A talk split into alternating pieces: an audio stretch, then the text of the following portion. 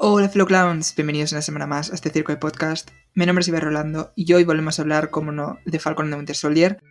Cuarto capítulo ya, nos quedan dos para el final, nos queda ya solamente el final, o sea, las cosas están como están. Vuelvo a contar con mi hermano Aritz, una vez más, como no, para seguir hablando de la serie. Y bueno, yo creo que más que de la serie vamos a hablar de politiqueo, pero hay mucho que contar, eh, mucho de lo que hablar. Y bueno, vamos a ello, ¿no? Sending the crowns. The concept for the podcast. circus is basically about, you know, a circus and putting on a huge show for people and enjoying what you do and, and loving to, you know, actually do what I do. And um, so that's basically what it's about. Bueno, Aritz, cuarto capítulo. Nos quedan dos. Eh, sí, y yo no sé cómo van a hacer todo esto en dos capítulos. Yo tampoco. Pero bueno, es Marvel, tengo fe. Y es que encima dos capítulos se me suele olvidar que son dos horas. Y eso da, para mucho. Exacto. Es que, uff, dos, cap- dos capítulos ya, yo no me puedo creer que estemos acabando ya, o sea, es que parece que empezamos ayer la serie. Totalmente. Es que claro, esta serie está, está siendo más corta que WandaVision. Claro, es que son O seis. sea, de duración es lo mismo, pero son menos capítulos, porque son más largos. Claro, claro. Cuarto capítulo, primeras impresiones. Eh, pasan muchísimas cosas. Yo creo que es el capítulo que más contenido tiene a la hora de cosas que pasan y ese tipo de cosas. Y bueno, lo hace todo muy bien. O sea, para todo el contenido que tiene, lo reparte muy bien. El ritmo no decae en ningún momento.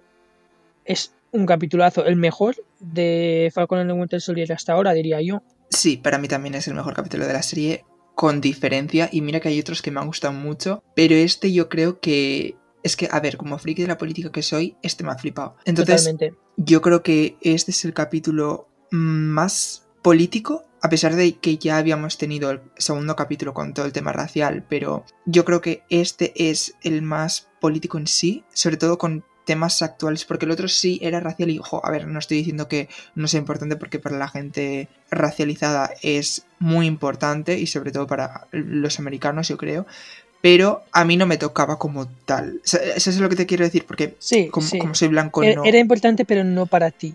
Claro, exacto.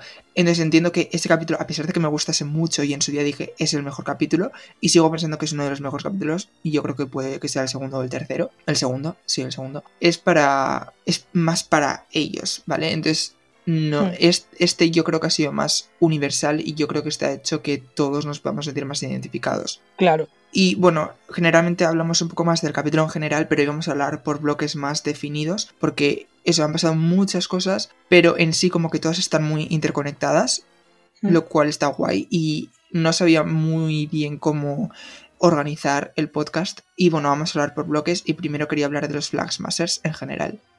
Yo creo que lo que han hecho este capítulo con los Flagsmasters es lo que, lo que merecíamos. Creo que es lo correcto, creo que está muy bien hecho. Porque el capítulo anterior acabó con el tema de la explosión, que tanto tú como yo dijimos "Ah", un poco problemático, porque los Flagsmasters sí, sí. eran muy de me siento identificado con ellos y muchos nos sentíamos identificados con ellos y tienen una buena causa detrás y claro, era como no queremos que nos, lo vi- nos los villanicen de, de mala manera y la, la explosión pues un poco nos los villanizaban. Que nosotros dos la semana pasada, para quien no lo ha escuchado puede ir, puede ir a escucharlo, lo entendimos y decíamos que eh, puede estar justificado cuando te sientes, cuando sientes que no te escuchan las élites y los gobiernos y estás desesperado.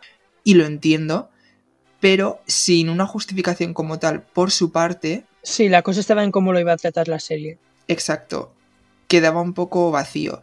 Y yo creo que este capítulo lo ha hecho muy bien. Sí, este capítulo nos ha dado lo que necesitábamos. Y aún así, hay mucha gente no entendiendo de qué va la serie. Cuando a estas alturas yo creo que es que no puede ser más obvio. Claro, yo entiendo que haya gente que no, no comprenda los Black Masters o que considera que no están luchando de la manera correcta. e Incluso Sam lo iba a decir, ¿no? Luego hablaremos de ello. Y yo creo que eso básicamente denota tu privilegio. Sí, ya sí, está, sí. yo ya lo he dicho. O sea, no. Si consideras que una persona oprimida no puede llegar al punto de, de desesperación de decir, tengo que hacer esto porque si no, no me escuchan, Es que ¿qué otra cosa van a hacer? vigílate el privilegio. ¿Qué otra o sea, hay, hay gente que está en una situación en la vida que la única salida que tiene es la violencia. Porque básicamente no tienes derechos. Cuando no tienes derecho ni a recurrir siquiera a la burocracia, ¿qué haces? No eres nadie a ojos de la sociedad. No existes. Claro. No, no tienes derechos, no puedes hacer nada, no te queda otra. Claro, o sea, toda esta gente, los desplazados que les llaman, son una alegoría a los refugiados. Hmm. Y a la crisis de lo- crisis entre comillas de los refugiados que estamos viendo que realmente yo no veo una crisis, o sea, crisis le llaman los gobiernos porque no les quieren tener en estos países eh, europeos, Australia o Estados Unidos y le llaman crisis, pero no veo dónde está el problema, sinceramente. Evidentemente también es una crisis para los refugiados, ¿no? Porque sí, uy, tienen que huir de sus países pa- para sentirse, pa- para sentirse seguros y salvar sus vidas, pero eh, y a ver, eso evidentemente es crisis para ellos, pero no lo llamaría crisis de los refugiados, sino crisis de sus países que necesitan ayuda urgentemente y no se la estamos ofreciendo. Ese es otro tema aparte. Los desplazados estos son una alegoría a los refugiados. E- Es, más, Sam les llama refugiados, yo creo que para dejárnoslo un poco más claro a la audiencia, y hay un personaje de ellos que es el que dice a Sam en plan de no somos refugiados porque no estamos buscando un refugio, somos humanos y hemos estado viviendo aquí cinco años, no somos refugiados. Y como ya he dicho, hay una, entre comillas, crisis de los refugiados y viven en campos de concentración actualmente en el mundo, ¿vale? O sea, son campos de concentración. Me da igual que Estados Unidos les llame campos de detención o como los pueden llamar en Australia o como les podemos llamar en Europa. Son campos de concentración. Esta gente no puede salir de ahí, ¿vale? Están encerrados en Están encerrados en mala- muy malas condiciones, están viviendo como en celdas, sí, pueden salir al- a, a recibir aire fresco eh, bueno, en algunos, en Estados Unidos creo que no, igual alguno hay, pero creo que la mayoría no. En los de Europa no lo sé, imagino que sí. En los de Australia sí, porque vi una serie que estaba en hechos reales de los campos de concentración en Australia. No me acuerdo cómo se llama, pero está en Netflix. Y, y eso, eso, esto es algo diferente porque como que sí que tienen cierta libertad, pero necesitan ayuda del gobierno, que los gobiernos les han dicho que iban a recibir ayuda gracias al consejo este que han montado, ¿no?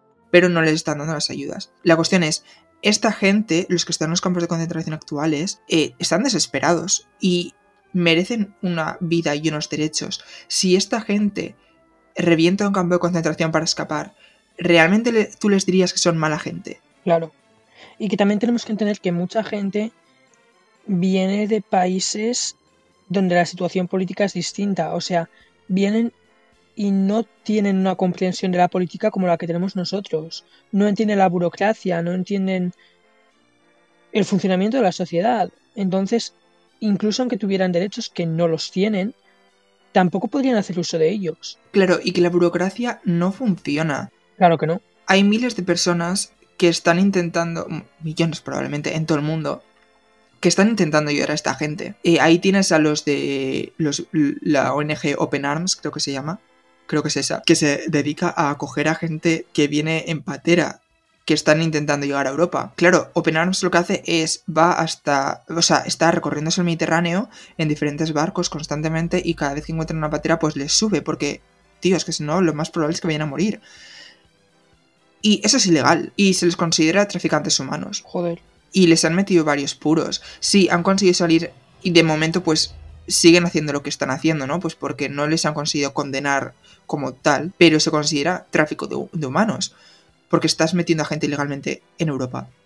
Eh, lo que dicen muchos fascistas, ¿no? En plan de, ah, pues si tanto quieres a los refugiados, mételos en tu casa, que no los... eh, No me deja. no, no tenemos por qué pagar con nosotros con nuestros impuestos a esta gente. Eh, no podemos, porque si lo hacemos somos traficantes humanos. No hay forma legal de ayudar a esta gente. Porque la- las leyes están hechas como están.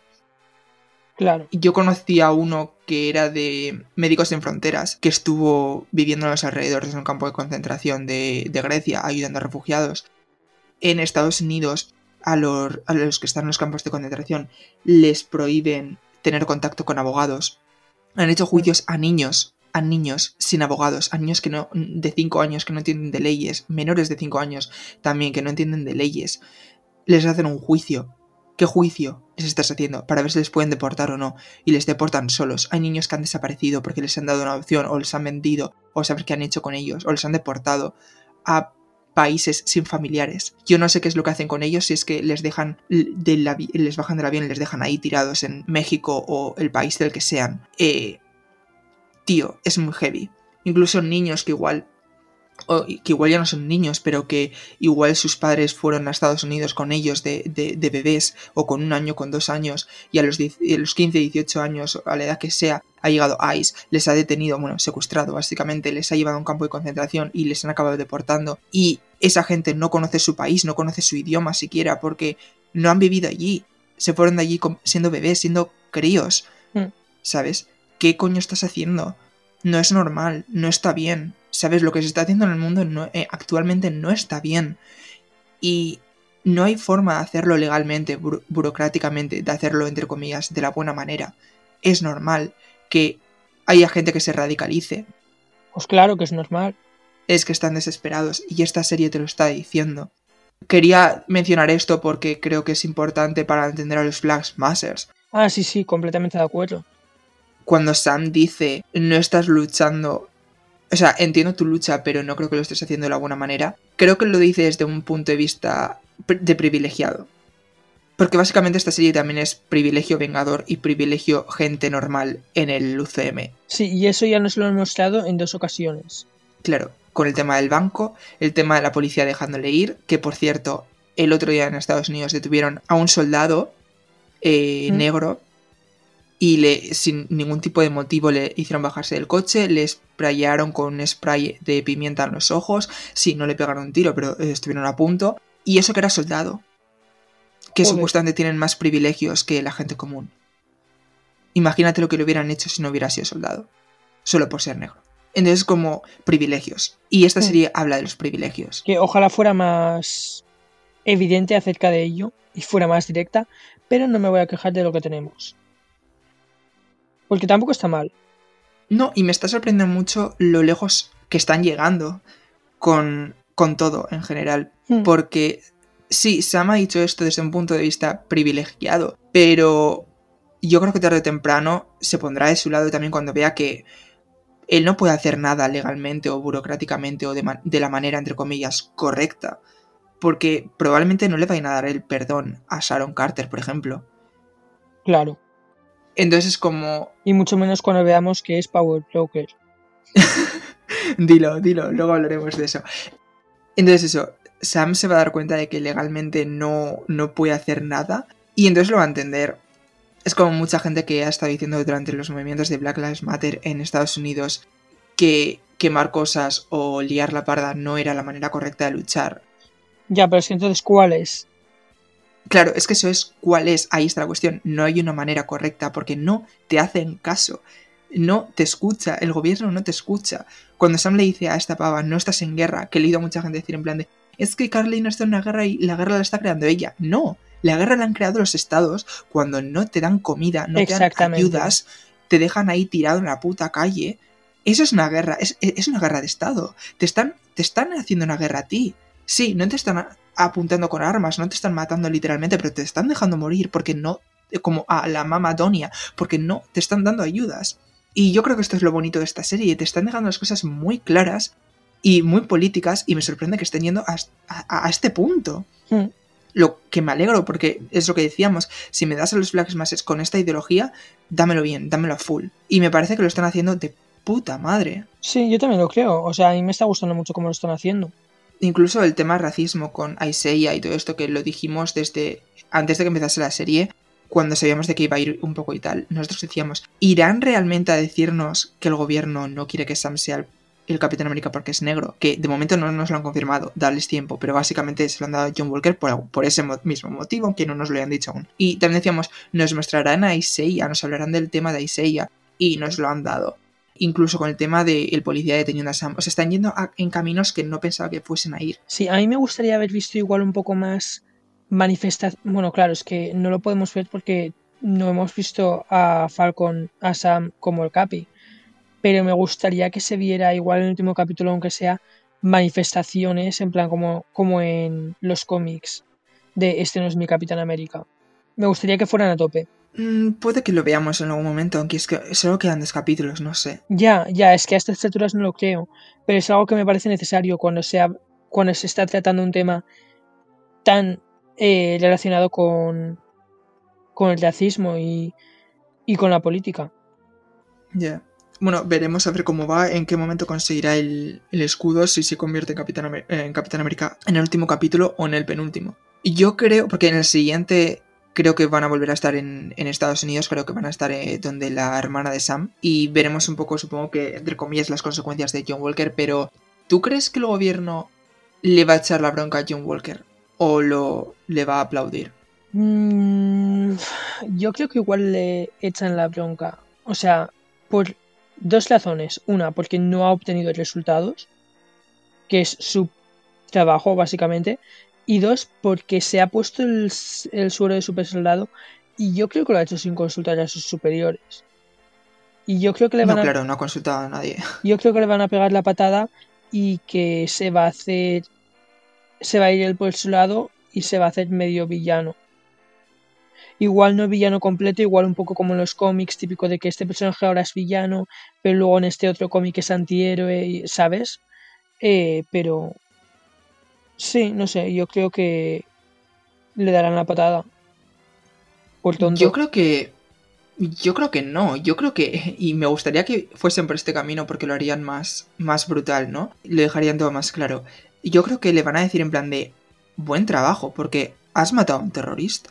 Has hecho lo que tenías que Ah, hacer. vale, dices ahora. Ahora sí, ahora ah, to- todavía no le van a dar la patada. Pero para el final de la serie yo creo que sí, porque la va a cagar más. Sí, finalmente sí. O sea, algo pasará, pero yo creo que. Yo creo que en este no. Ningún problema va a haber, vaya. Sí, todavía no. Como mucho, a final del siguiente capítulo o al final de la serie ya le, le echarán. Que merece. Además que lo que, hay, lo que han hecho ahí básicamente es una alegoría a brutalidad policial. Nada sutil, además. Podem- ya, ya, encima es que el plano ese con el escudo, ufe. Hmm. Podemos hablar de que básicamente les ha tocado emitir esto después de los movimientos de Black Matter del, año pasado. Que no sé, es como, ya sabíamos que esto sucede en Estados Unidos desde hace varios años, es una problemática bastante común, o sea, eh, evidentemente esto no es una invención de Marvel y que casualmente haya ocurrido, pero es curioso que se haya fortalecido, digamos, ¿no? En plan, el movimiento el año pasado por lo de George Floyd y por lo que está pasando en Reino Unido también, que desapareció un niño hace unas semanas. La madre fue a denunciarlo y la policía le, hizo, le dijo, si tú no eres capaz de encontrar a tu hijo, ¿cómo esperas que lo encontremos nosotros? Hostia, Hace unos días el cadáver del niño apareció. hostia. Es que es muy heavy lo que está pasando en el mundo, básicamente. Entonces, como esta serie viene en momento perfecto. Al igual que The Winter Soldier, la película del Capitán América, eh, la segunda, con el tema nazis eh, infiltrados en, lo gobier- en lo- en los gobiernos y tal, que es como si todos sabíamos que hasta cierto punto había cier- cierto fascismo, ¿no? Involucrado en los Hmm. gobiernos y tal, o por ejemplo en la NASA, o etcétera, pero no hasta los puntos que hemos estado llegando a ver los últimos años. Ya. O sea, básicamente es como, hostias, ¿sabes? En plan, acertáis con algunas cosas. No sé. ¿Los Simpson Who? Entonces eso. Bueno, volviendo a la serie. El tema del debate sobre el Super Soldier Serum, si te corrompe, no te corrompe. Básicamente han cogido la escena de Erskine con Steve. Hmm. Esa maravillosa escena del Capitán América 1 que define muy bien a Steve como persona y como héroe, ¿no? Hmm. Sobre que el suero te- coge lo mejor de ti o lo peor de ti y lo amplifica. Y en esta serie lo llevan por otro camino, pero también está un poco atado ahí. Si te- el poder te corrompe o no te corrompe. Yo creo que depende de la persona, pero que la mayoría de veces sí. Yo creo que sí, porque yo estoy un poco modo Simo. No creo que haya gente buena en el mundo. En la vida real no le daría. No quería que nadie tuviera el suero, sinceramente. Yo tampoco. Creo, yo tampoco. creo que hay gente que puede tener ese poder y usarlo para el bien, ¿eh? Pero es que un 1% de la población no me merece la pena arriesgarme. Exacto. ¿Cómo sé que alguien es buena persona del todo, al 100%? No puedo saberlo. Y por otro lado, también, también es cierto que ser buena persona no significa necesariamente que vayas a conseguir buenos resultados o que vayas a hacer la- lo correcto. Vas a hacer lo que tú crees que está bien, pero igual no sale bien o igual no es lo correcto realmente. Entonces, ¿debería tener alguien ese poder? No. Por otro lado, esto nos lleva, si nadie debería tener poder, anarquismo. Y tampoco me gusta el anarquismo porque sería un caos. Entonces, ¿qué pienso? No lo sé. y odio No, esta ver, serie yo porque me, hace, me hace llegar a ese bucle. Yo esto lo veo un poco como lo que mencionábamos cuando WandaVision con el tema de los poderes y tal, de permitir que esta gente exista o no exista. A ver, y en el UCM, pues eso, ¿no? Lo celebramos pues porque, oh, superhéroes, tal, no sé qué, no sé cuántos, y bueno, ya están los poderes, pues por lo menos ya que hay gente con poderes, pues bueno, pues habrá que seguir, ¿no? Pero en el mundo real, a mí no me haría gracia que, por ejemplo, alguien como Elon Musk o Jeff Bezos se convirtiese en Iron Man. Porque esta gente no es buena gente, ¿vale? Eh, incluso Tony cometió cagadas muy heavies Ultron. por sus privilegios, por sus traumas personales y, y las leopardas. Sokovia fue su culpa. Entonces, a pesar de que a mí Tony me, me, me, me gusta mucho como personaje y su psicología y tal, ¿no? Pero Sí, sí, te entiendo. aún así, Tony había hecho un viaje, entre comillas, ¿no? Se había, había descubierto lo malo y lo negativo de su empresa, ¿no? Cosa que ni Elon Musk ni Jeff Bezos me creo que harían nunca jamás en sus vidas, porque básicamente ellos tienen el control de sus empresas y saben lo que están haciendo. Eso, y yo creo que aquí un poco similar, ¿no? Creo que hay gente buena en el mundo, creo que hay más Steves, como dice Zimo, en plan, ha habido un Steve. Sí que creo que hay más gente como Steve, sí, y en la vida real, sí, pero son un muy bajo porcentaje y eh, es muy difícil porque luego, por ejemplo, cuando está hablando eh, John Walker con Battlestar, con Lemar, y le dice, ¿tú crees que yo me lo podría tomar? Y Lemar le dice, sí, porque amplifica lo bueno de la gente, también le dice, ¿no? Y tú has hecho cosas muy buenas, tienes tres medallas de honor. Y es como, pero es que no es lo mismo la guerra de Afganistán, que estaba, estaba basada en nada con la guerra contra los nazis que quería Steve. Claro. O sea, a la que fue Steve. Luchar contra los nazis es lícito y a día de hoy tenemos que seguir luchando contra los nazis porque siguen aquí y están volviendo a conseguir poder. La guerra de Afganistán fue una guerra creada para conseguir poder político para Estados Unidos y conseguir petróleo para Estados Unidos. Eh, puede que hubiese algún motivo más, pero en sí, toda la guerra en esos países eh, es- fue una guerra ilegal empezada por eh, Bush y seguida por Aznar y por Tony Blair, creo que era Tony Blair. No, no me matéis si no era Tony Blair, pero creo que era Tony Blair.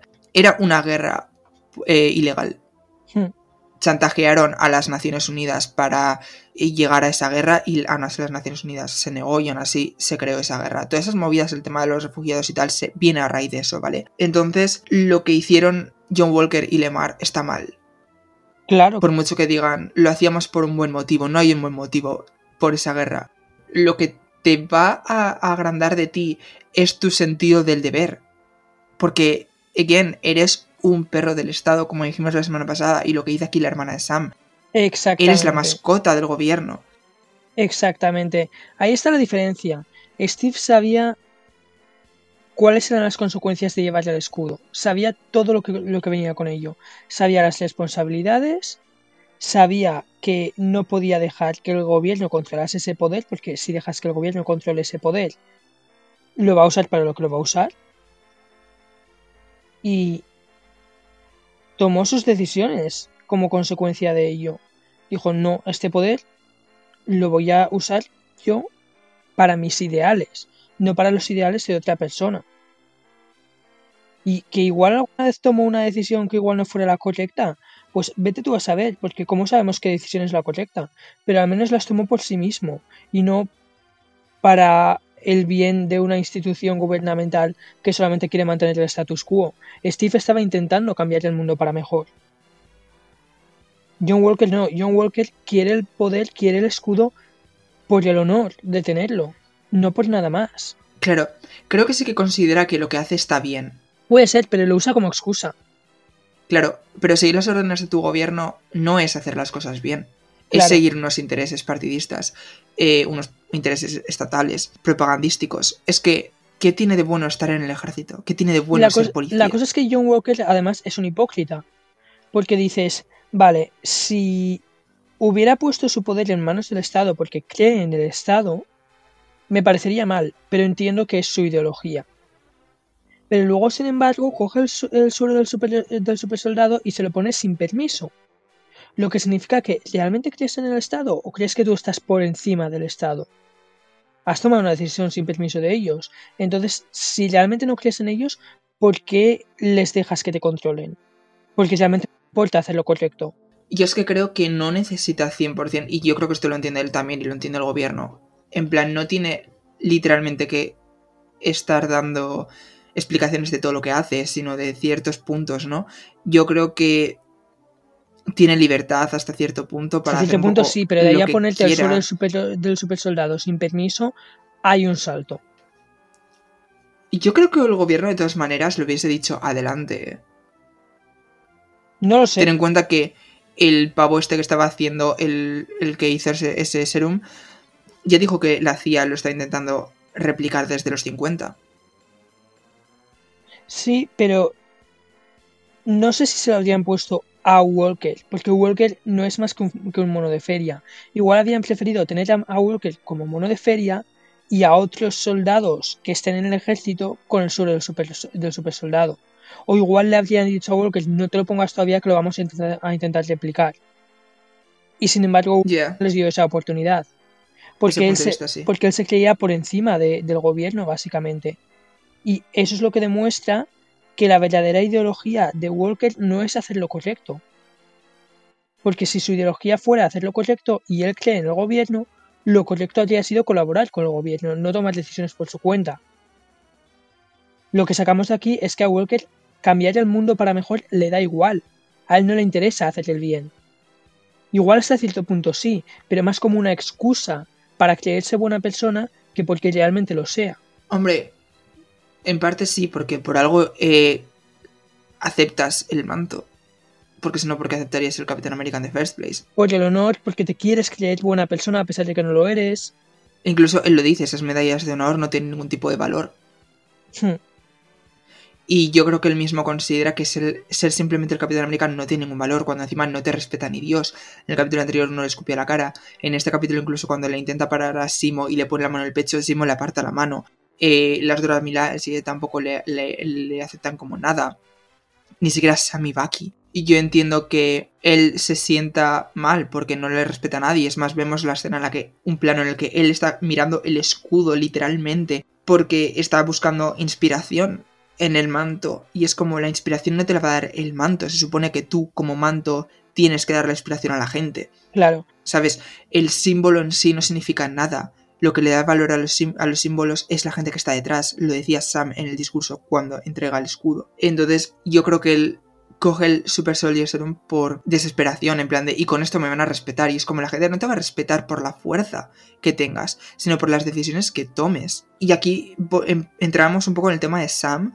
Yo creo que este es el capítulo que nos deja claro que Sam es el verdadero Capitán América y el, que, el Capitán América que merecemos. Completamente de acuerdo. Porque Sam, Sam pudo ver el bien en Carly. Y eso es algo que muy pocos Vengadores habrían sido capaces de hacer. Ya no solo personas, sino Vengadores. Que todos los espectadores los vemos como buenas personas.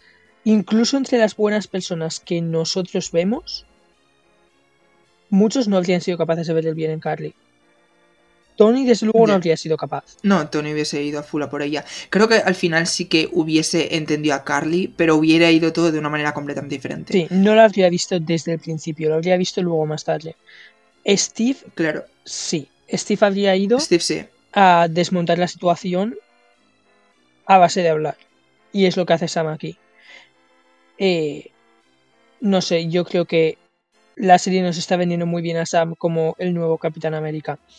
También te digo, Sam habría decidido creer en Carly hace un par de meses, igual no. No, a ver, tú piensas que incluso ni siquiera al principio de la serie él creyó 100% en ella. Él no, la- no ha empezado a creer en ella hasta ahora, Mm. literalmente. Cuando ha visto un poco cómo están las cosas en el mundo y cómo pasan de ellos. Y ahí ya es cuando ha dicho, vale, sí, lo entiendo. Y volvemos un poco a lo que he dicho al principio, que he dicho antes, luego volvemos a la radio. Cuando él le dice a Carly, entiendo tu lucha, pero no creo que estés haciendo lo correcto, creo que tarde o temprano Sam va a entender que es la única manera que tiene. Sí, yo creo que sí. Porque no basta simplemente con estar dentro del sistema para cambiar las cosas, porque el sistema en sí no te va a escuchar a ti. Claro. Por ejemplo, mucha gente, ¿no? Que dice, no, es que me he hecho policía para cambiar el sistema desde dentro. No puedes. No puedes, porque durante años tú estás metido en un sistema en el que no tienes ningún tipo de poder, hasta que no asciendas y llegas a un puesto de responsabilidad. Es que ni, ni, ni así. es que ese puesto de, de responsabilidad exacto probablemente no te va a servir de nada. Durante todos esos años estás metido en un sistema que no, no te gusta, pero que te va a ir cambiando tu mentalidad. Todos sabemos, se han visto imágenes, se han filtrado fotos o vídeos de cómo entrenan a policías y a gente del ejército en, en España, eh, como eh, las ideas que les meten en la cabeza. Claro, es que como mucho vas a, vas a llegar al jefe de tu comisaría concreta. No vas a poder controlar cosas como cuánto dinero recibe la policía, no vas a poder controlar cómo se entrena o qué test se hace para elegir quién es policía y quién no. Todo eso escapa de tu control, todo eso lo deci se decidirá desde arriba. Y tú no puedes llegar ahí haciéndote policía.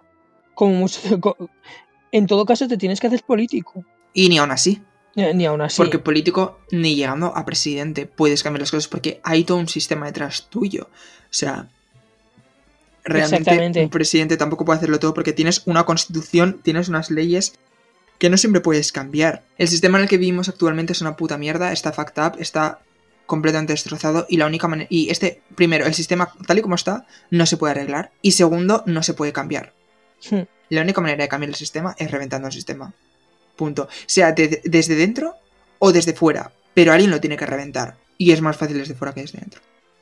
No sé, no sé si realmente lo veo así, porque si lo revientas, ¿qué viene después? Ya, ahí está el problema que viene después. Un sistema, o sea, evidentemente es lo que ha pasado siempre cuando han, han habido revoluciones a lo largo de la historia, ¿no? ¿Qué implantas después? Durante los siguientes años hay caos. Siempre, siempre.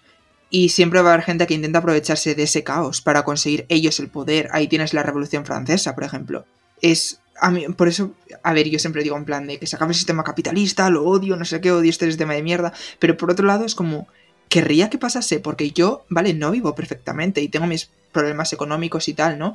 Pero tengo ciertos privilegios, en plan de, tengo un techo, aunque sea alquilado, pero tengo comida, tengo trabajo. Si reventase el sistema capitalista, igual lo perdería.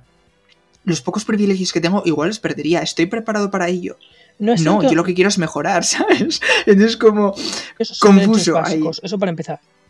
No, claro, claro, claro, claro. Pero si revientas el sistema y se pierde todo eso, es como... No es tanto cuestión de lo que tú puedas perder, es más cuestión de qué pasa después con la sociedad. Porque si Claro, tú pierdes claro. cosas, pero el resto de gente no, es una cosa. Pero si todo el mundo lo pierde todo, porque se forma un caos y se, se forma un- una sociedad que es básicamente la ley del más fuerte. Es ¿qué que es probablemente lo que pasaría, es lo que siempre pasa. Claro, ahí, ahí mi preocupación no es tanto lo que me pueda pasar a mí, es el hecho de que he destruido el sistema para qué. Para nada. Es que siempre es un poco lo que pasa. en- Entonces es como, es complicado. Pero sí que creo que tarde o temprano esto tiene que reventar. De manera natural va a reventar, porque la gente no puede seguir viviendo como vivimos. Creo que hay que yo creo que hay que cambiarlo, no reventarlo. La pregunta está en cómo cambiarlo. Claro. Y para cambiar este tipo de cosas no puedes simplemente eh, pedirlo por favor. Eso está claro y lo, porque no te van a lo hacer demuestra, caso. lo demuestra la historia.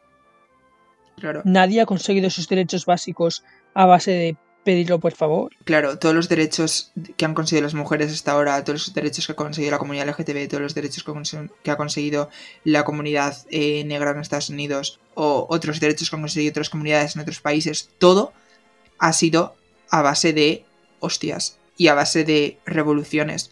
Es lo que dice Carly, es el único idioma que entienden. Exacto. Podrían entender otros porque te escuchan y muchas veces me lo pregunto, ¿por qué hacéis encuestas? ¿Para qué? Si luego no nos escucháis. ¿De qué sirven? Es que Ya. parece que a veces lo hacen para, eh, para radicalizarnos, porque nos quieren radicalizar. Es que es como, porque es que si no, Es ¿de que qué me sirve saber en plan de el 70%, el- por ejemplo, en España el 40% de la juventud no tiene trabajo, está en paro? ¿Por qué? Me, eh, ya lo sé, o sea, ya sé que estamos mal. El hecho que me digas que casi la mitad estamos jodidos y eh, los que no lo están están cobrando una puta mierda, lo único que hace es que me radicalice porque me pongo de mala hostia. O el hecho de decir en plan de, en no sé qué porcentaje eh, no, no tiene casa, no puede, no puede independizarse, no puede tener hijos, no puede no sé qué, no puede no sé cuándo. Es como en plan de tío. O sea, te están diciendo literalmente que no eres el único. ¿Qué quieres? Que salga a la calle y os pegue fuego porque es lo que me apetece. Ya. Siguiendo con la serie. Sí, porque llevamos 40 minutos y no hemos mencionado ni a Simo, ni al Power Joker, ni nada, básicamente. El tema Simo. Eh, de los mejores personajes de la serie. Sí, o sea, same con Zimo porque yo me siento muy identificado con Zimo. Sí, sí, estoy completamente de acuerdo con muchas de las cosas que dice. Sí. Sí que es verdad que entiendo también cuando le dice Sam, en plan, no todo se soluciona con sangre. Y decir nadie merece el Super Soldier Serum y nadie debería tener ese poder, eh, es como hablan los dioses. Y te- me hizo pensar qué es lo que opinaría Simo en cuando empiecen a salir los mutantes. ¿Sabes? Porque Claro, el Super porque Soldier Serum es, algo- es una decisión de me, la- me lo tomo o no me lo tomo o lo que sea. Pero el tema mutante no. Claro, y la diferencia es que hasta ahora todo el mundo que tiene poderes en el UCM eh, los ha conseguido de forma artificial de algún modo u otro.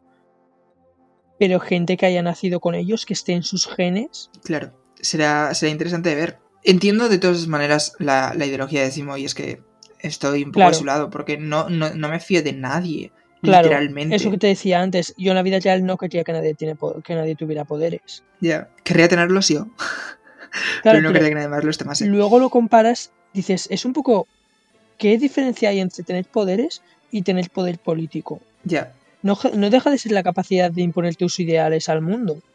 Entonces, si no quiero que nadie tenga poderes, ¿por qué estoy de acuerdo con que haya gente teniendo poder político? Porque es la única forma de llevar la sociedad, que haya alguien poniendo normas. Pero ¿cómo decidimos quién? La cuestión es que se supone que el poder político se lo das a quien tú quieres. Se supone. Antes de que me digas nada, se supone. que luego esté el sistema como está y que no funcione como tal y que, y que si, li- si- ni siquiera cuando eliges a alguien le estás eligiendo realmente 100%. Porque está muy... El, el cómo funcionan las elecciones y tal está muy pensado para ganar ellos. ¿Sabes? sí, sí. Con esto no digo no votéis, porque no, votad, votad siempre, ¿vale? Es la única poca voz que tenemos. Tenemos que seguir intentando votar y conseguir algo positivo para nosotros como sociedad. Así que, por favor, siempre que tengáis elecciones en vuestros países, votad. Sin embargo, sí que pienso que no es 100% democrático y que es una puta mierda. no elegimos realmente a nuestros representantes, pero tenemos que intentarlo y conseguir un poco tener voz ahí, ¿no? Por Mm. poca que sea. Porque es la única protección que tenemos, desgraciadamente. Pero bueno, yo creo que eso es un poco lo que a lo que se refiere Simo. Porque si tú le das poder a la gente, se crean supremacías. Exactamente. Básicamente, básicamente es lo que querían los nazis. Por cierto, una cosa que quería decir ahora que menciono nazis. Me ha flipado que hayan usado la palabra nazi tal cual varias veces. Incluso la, Carly le llama nazi a, a John Walker. Sí, sí, sí. Porque es una palabra que no sueles oírlo mucho en la media, o sea, lo decimos la gente común. En la media, ha- hace ya 10 años así que se empezó a decir en plan de, oh, es que se usa la palabra fascista o la palabra nazi demasiado y la estáis, eh, le estáis quitando poder. Pues es al revés, no se usa lo suficiente. Eh, exacto. Un nazi es un nazi, lo que no se puede hacer es que los medios de comunicación vean nazi y le llamen Un radical. radical o eh, gente que echa de menos el pasado. Eh, ese tipo de cosas es como iros a la mierda, un nazi es un nazi, punto, period. O sea, tiene una definición bastante concreta. Exactamente. Incluso han habido políticos que han dicho en plan de el que tú me llames fascista te está haciendo antifascista porque me estás intentando quitar el, eh, mis derechos a hablar. Y es como es que si eres fascista no tienes que tener derecho a hablar. Ah, sí, el viejo argumento de la libertad de, de expresión. Sí. Que también se hace mucho uso de ese, eh, de ese argumento en Estados Unidos. Claro, eh, básicamente Estados Unidos es un país súper fascista. O sea, las cosas como son. Porque creen que tienen libertad para hacer lo que les dé la gana. Claro. Ojo, todos, todos, los, todos los países son fascistas. Sí, sí, sí, hasta cierto punto. O sea, no creo, no creo que haya un país que no lo sea actualmente. Evidentemente hay algunos que tengan más libertades para la sociedad, etcétera, pero en sí. eh, pero bueno, volviendo a la serie. Sí, es que nos estamos yendo hoy, madre mía. Es que es un capítulo muy político y, se- y lo máximo que pues, podemos comentar sobre ello es sobre política. Yo tenía claro que íbamos a hablar más de política que de la serie en sí. Sí, sí. Eh, ojo, yo he leído a mucha gente que todavía no entiende por qué hay odio hacia Walker y es como gente diciendo, es que es un tío decente que eh, se está rompiendo bajo la presión del manto y es como, No. ¿has visto la misma serie que yo? Porque mm, no. Aritz, he visto a gente decir en plan de... Ah, la diferencia entre Steve y John Walker es que Steve no hacía caso al gobierno y ese tipo de cosas. Y es como... ¿Has necesitado ver el escudo lleno de sangre por, Jo- por John Walker? O que alguien te diga directamente que John Walker es la mascota del gobierno para llegar a esa conclusión. Que aparte de eso es que no es la única diferencia. No, aparte que no, pero que la gente haya entendido eh, Steve como Capitán América, lo que significa Capitán América como tal es que tienes que luchar por la libertad y por la igualdad y no por lo que te dicta tu país. Eh, tío, hemos tenido tres películas de Capitán América y una de Spider-Man en, el que le llaman criminal de guerra, en el que te, dicen esto claramente. ¿Sabes? O sea, Steve siempre ha sudado lo que le ha dicho su gobierno y ha luchado por lo que él ha considerado justo. No sé, que la gente esté llegando a estas conclusiones ahora me, parece surrealista. Y que Walker ha sido un imbécil en todo momento. En plan, vale, igual no estaba siendo fascista en plan de matar a alguien, pero que ha sido un imbécil con Sam y con Bucky desde el principio, por ejemplo, mm, pues sí. John Walker es el típico hombre blanco cisset mediocre. Que se cree que está por encima de todo. Sí, sí. Sí, porque es como, oh, soy especial, he hecho todo esto, he hecho no sé cuánto. Incluso cuando está hablando con las de Milaje, es como tener un poco de puto respeto, aunque no sepas mucho de la cultura bocandiana, pero él aparta esos, e, esos palos puntiagudos y cuando le pone la mano en el hombro, o sea, eh, tío, tío. O cada vez que dice, cada vez que, que dice, tú sabes quién soy, Exactamente. Y son gestos que mucha gente no va a captar porque están muy normalizados, pero sobre todo para minorías y para gente que es consciente de estas cosas, están puestos en la, serie de propósito para que los veamos. Cosas como el ponerle la mano en el hombro, el cuando salen eh, Sam y Bucky después de la sesión de terapia, en vez de llamarles, coger y darle a... A la sirena A la sirena, no sé si era la sirena o la cosa... la sirena. O la cosa esta de la policía en plan de las luces. Eh, a ver, la sirena, las luces es lo mismo, está conectado. Sí, pero quiero decir que no es. O sea, es aún más, ¿sabes? Es como aún más de imbécil.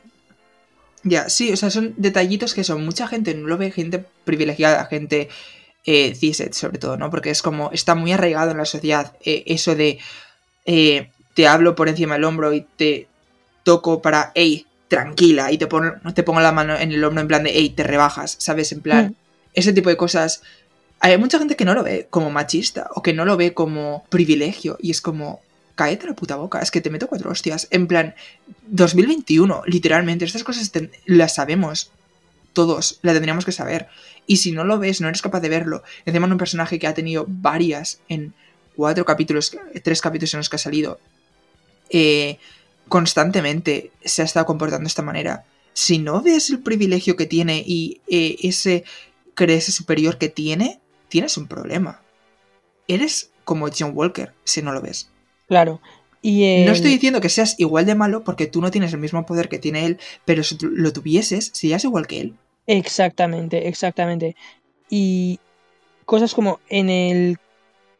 Ay.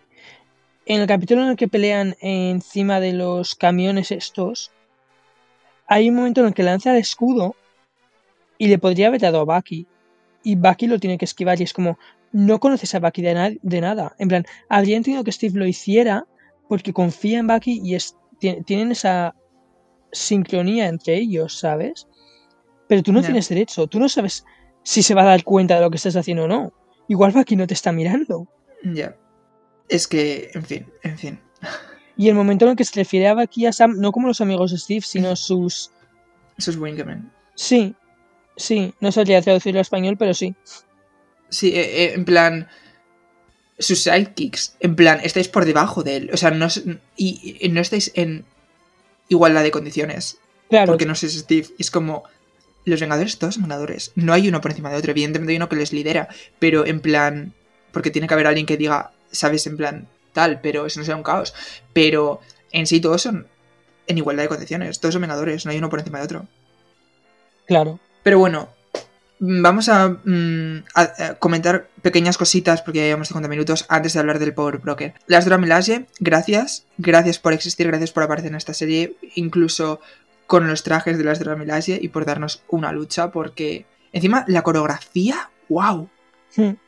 o sea, es una lucha a puñetazo, a escudo, a eh, spikes, no sé cómo se llaman en castellano, las, las lanzas. Luego tenemos eh, con los Black Masses con a cuchillo también, utilizando también las alas de, de, Falcon. La coreografía es brutal, no es nada fácil hacer una coreografía y encima tan diferentes unas de otras. Hmm. Quería mencionar también la escena de Wakanda, low budget Wakanda, pero Wakanda al fin y al cabo. Me ha, me ha gustado mucho, gracias por enseñarnos Wakanda, la musiquita de Wakanda. eh, es que, qué ganas de saber más de Wakanda, o sea, es que yo quiero ver más de Wakanda, yo creo que todos estamos en ese punto. Yo creo que estamos en un punto en el que todos queremos ver un montón de muchísimas cosas, porque el UCM ha creado un montón de situaciones y de personajes y de realidades que es que son todas muy interesantes. Literalmente ha creado un universo entero, o sea, es que queremos saberlo todo. Sí, pero que de dentro de ese universo, el hecho de que todo sea súper interesante y súper guay y que nos despierte este interés, pues joder, hay... Ya, no es nada fácil, eh. Kudos a Kevin Feige Sí, sí, y hay, a- hay que darles el crédito, hay que darles el crédito que se merecen. Sí, sí, sí. O sea, la gente lo menosprecia, pero lo que han hecho no es nada fácil.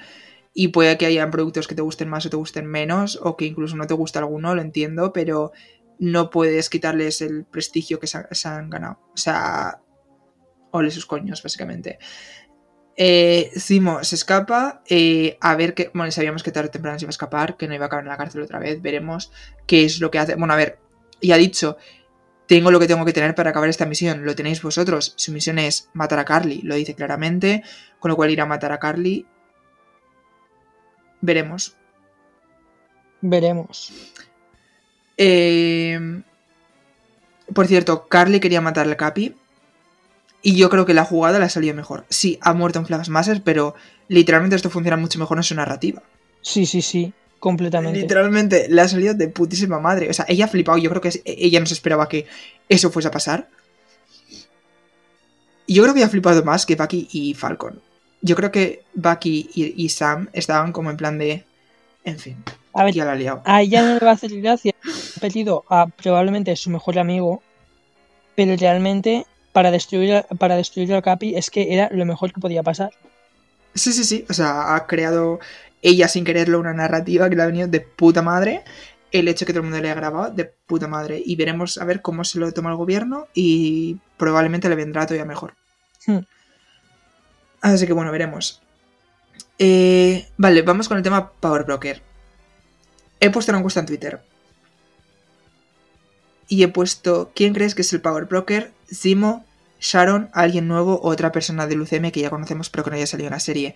Zimo tiene un 0%, evidentemente nadie creía que era el Power Broker. Sharon tiene un 18%, alguien nuevo tiene un 64% y alguien del UCM que ya conocemos tiene un 18%.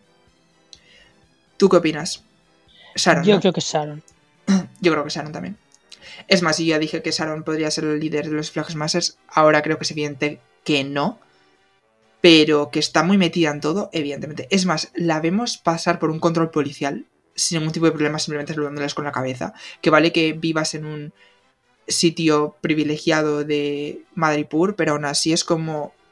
Porque hay un control policial y te dejan pasar sin ni siquiera preguntarte quién eres.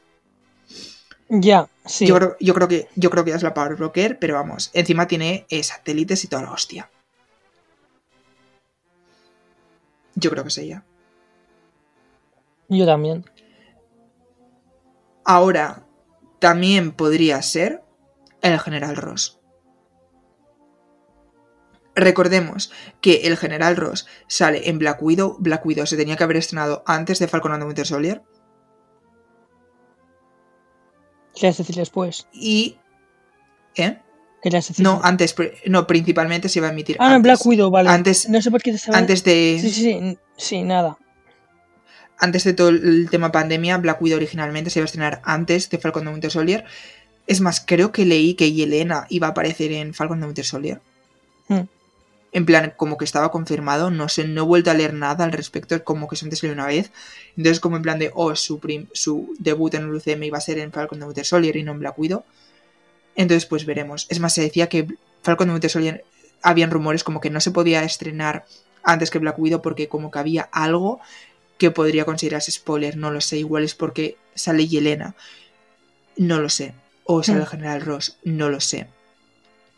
Pero bueno, finalmente, por algún motivo, supongo que si Kevin Feige ha dado el visto bueno es porque realmente no importa mucho que se estrene antes o que se estrene después.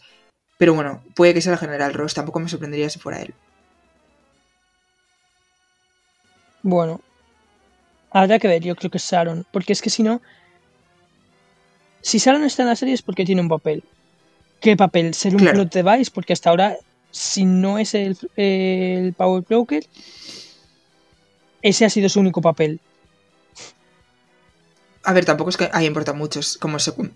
Perdón, es como secundaria. Entonces, como simplemente nos han puesto al día en qué es lo que está haciendo su personaje. Y en plan, hey, sí. Perdón. Y es como, hey, sigue existiendo, aquí está. Claro, pero por eso te digo que si no es el Power Broker, su único papel en toda la serie sería eso, ser un plot device. Y no creo Sí. que Marvel. Eh, No, no le pega a Marvel hacer esas cosas. Marvel, si mete algo en una serie o en una peli, es porque tiene que estar ahí. Suele ser por algo. Ya. Si fuese un plot device tampoco me molestaría, también te digo. Pero no creo que sea eso. Yo creo que evidentemente algo tiene que desempeñar ahí. Ya veremos a ver más adelante. Eh, vale, nos quedan dos capítulos. Madre mía. En el siguiente capítulo encima tenemos un super cameo, al parecer. Es que ¿quién cojones Del será? que Se supone que es alguien Ya, que no ha aparecido en el UCM nunca, ¿no? se supone que es alguien que no apareció nunca en el UCM. Se supone que está interpretado por un actor muy famoso. Eh, Magneto, Es que no sé. Mephisto. Eh, Osborn. Se dice que podría ser Osborn. A ver, porque hay rumores, que a ver, rumores, entre comillas, ¿vale? De los insiders que se inventan la mitad de las cosas que dicen. Eh, que eh, Osborn iba a haber salido en Far From Home, pero que como lo filtraron los insiders, eh, Marvel a última hora decidió eliminar la escena en la que Que a Marvel le preocupa muchísimo eso. Ya, es que como ya nos han. Ya, es como ya nos han. eh, nos habéis filtrado un montón de cosas, hijos de puta, ¿sabes? Pero bueno, en fin, sin más. Y eso, como que Marvel decidió eliminar esa escena porque como se entera una. eh, y que era como Osborn que No me lo creo. le iban a llamar el benefactor o algo así, que es el que mencionan también en, en Ant-Man and the Wasp. Eh, y como que es Osborn.